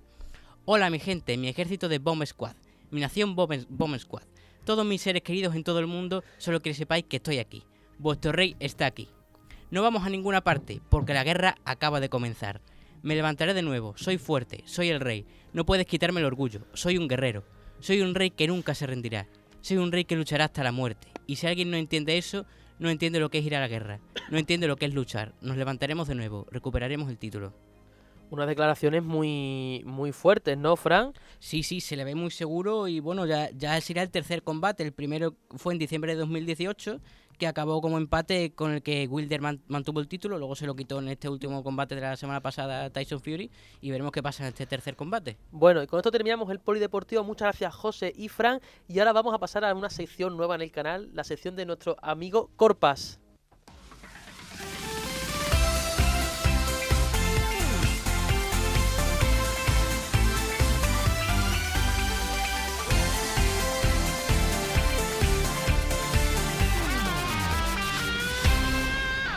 Muy buenas, Corpas. Muy buena, la gente no sabe que, que aquí nos tiramos mucho tiempo antes de grabar el programa porque estudiamos en esta facultad y tenemos la sala alquilada desde las once y media y hasta las doce y media nos grabamos el programa. Pues uno de los días que en el que estábamos aquí un par de compañeros, empezamos a hablar de varios jugadores que nos resultaban raros que tuvieran ese palmarés y a mí me surgió la idea de que haceros un, una especie de un concurso en el que yo os digo el palmarés del jugador y ustedes tenéis que adivinar qué jugador es. Vais sumando un punto, esto es acumulativo. Esta semana, como no, No, y eh, como tenemos tiempo de sobra, pues también. como no está la sesión de, de nuestro compañero Carlos Antunes, que no ha podido venir hoy, hoy son dos. Hoy son, hoy son dos y hoy son dos jugadores, pero toda la semana será uno. Y a ver quién es de aquí a final de temporada, quién consigue más puntos. Hoy es uno. Hoy es dos, porque no está la sesión de Carlos, normalmente será uno. Así que nada, vamos con el primer jugador. El primer jugador ha ganado dos ligas españolas. ¿Alguno quiere decir algún nombre? Boyan. por favor. Sí. Yo, yo quiero decir uno. Villa. Ha ganado dos copas, ha ganado dos Champions. Villa. no, Villa ha ganado una nada más. A ver, ha ganado dos ligas españolas, dos champions. Continúa, porfa. Ha ganado una Serie A. Ha ganado dos Copas del Mundo de clubes. Ha sido campeón dos veces de la Copa de Italia. Adebayor. Ha ganado cinco Copas de la Liga de Francia. Ha ganado cinco Ligas de Francia. Ha ganado cuatro a Copas de. Francia. Mm, Y ha ganado seis Supercopas de la Liga de Francia. te iba a decir Ibrahimovic, pero Ah, Ibrahimovic no ha ganado champions. Ronaldinho. No. No, tiene que ser. Un último apunte que a lo mejor es una pista. Participó en la Eurocopa de 2012 siendo subcampeón. ¿Quién perdió en 2012? Italia, ¿no? Eh, Zambrota. No. No, Zambrota. Oh. Eh, ¿Casano? No, Tampoco. Casano tampoco. Eh, os voy a dar otra pista. Es italiano, actual, actual. Mota. ¿Qué? Thiago Mota. Pues nada, un punto para. Como un punto. Yo, yo quiero mi regalo. Es que son jugadores raros, ¿eh? Por eso he dicho va- Casano. Esto va, esto va a final de temporada. Quien tenga más puntos ya se llevará una sorpresa. Pero eso habrá que irlo apuntando, ¿no? Sí, claro. Ahora lo apunto después del programa. Una palmadita no, en la espalda. ustedes no os preocupéis. Y bueno, y ahora vamos, a- ahora vamos al siguiente, que es un poquillo más raro. Eh, Más es raro Thiago campeón, es campeón de la Bundesliga, De esos hay muchos. Pero también es campeón de la Liga Española. Una vez cada. Eh, eh, Xavi Alonso. No. Ha sido campeón de la Supercopa Alemana en dos ocasiones y ganó y también ha ganado la Copa de Alemania. Paco Alcácer. No, Paco Alcácer no ha ganado la Liga Thiago Alemana. sí, con Alcántara. el Barcelona. La Liga Alemana, alemana digo. Ah, alemana no. Thiago vale. Alcántara. Esa ha ganado más de una liga con el, con el Bayern. ¿Lo has visto, Manu? No, no lo he visto. Eh, ¿Puedes Vale. repetir? Javi Martínez. ¿Puedes No, repetir Javi la Martínez pista? no. Vale, ha ganado una liga alemana, ha ganado una liga española, ha ganado dos supercopas de Alemania y una copa de Alemania. Un- un- una pista que os voy a dar. Participó en la final de la Champions en la que el Bayern le ganó al Borussia 2 a 1. Buah. Por lo que puede ser un jugador de dos equipos. Mm, Robén. No, ¿Pichek? No. Lo que picha en qué Eh. equipo de la Liga Española ha jugado. Es verdad. Es español. Espera, espera. Has No. dicho. Ha ganado la Liga Española. Vale, ha ganado la Liga Española. ¿Puedes decir en qué año ganó la Liga Española o eso ya es pedirte mucho? No voy a decir. No, Nuri Sahin. efectivamente. Dos puntos, ¿no? es ¿Son verdad, o? Sahin estaba en el. Dortmund, ¿no? Uno y uno es que uno si digo, iba a decir que la ganó en la 2011-2012. No, la Liga Española, no pero lo que era una- Sahin no me lo esperaba. la Oye. Era una pista Pues me gusta clarísima. este juego. Yo quitaba Bardecal. Queda totalmente quitado Qué- actualmente. Qué valiente eres ahora que no está aquí, ¿eh? Así ahora que, que no está. nada, yo quería aportarle un poco al programa. gracias, era de los pocos que no tenía sesión y... La semana que viene no pasa nada. Tú pones Boyan y ya está. No, la semana que Bo- viene... Boyan y Jeffrey. Ya, claro, voy a, no voy a poner tampoco jugadores... No voy a poner tampoco jugadores que lleven retirados mucho tiempo, pero por ejemplo Moutinho lleva nada más que un año retirado. No, tía, como te... Perdona. Moutinho no está retirado, está dando clases de fútbol en el Wolverhampton. Corpa de Mo- Perdona, Moutinho está dando clases de fútbol en el Arcángel, que es el Moutinho que vale. El que jugó en el Mallorca. entonces no ves la Premier League, la verdad. Bueno, y mucho- ahora el debate del City y Real Madrid, ¿no? Eso para el próximo programa, José. Cerramos la, la sección de Corpas y ahora eh, Fran nos va a decir las redes sociales, ¿no? Eh, sí, voy a recordar que podéis participar en nuestras redes sociales, tanto en Twitter como en Instagram. Nuestro Twitter es E EFDJTimeJust y nuestro Instagram es Radio en Fuera de Juego. Bueno, una cosa que se nos ha olvidado comentar es que esta tarde, que se graba el programa, que es martes, eh, se celebra el sorteo de la Liga de las Naciones, por lo que si queréis saber los grupos, estarán en nuestro Instagram. Muy buen apunte, Corpas. Y con esto terminamos el programa de esta semana. Muchas gracias por escucharnos y nos vemos la semana que viene. Hasta luego.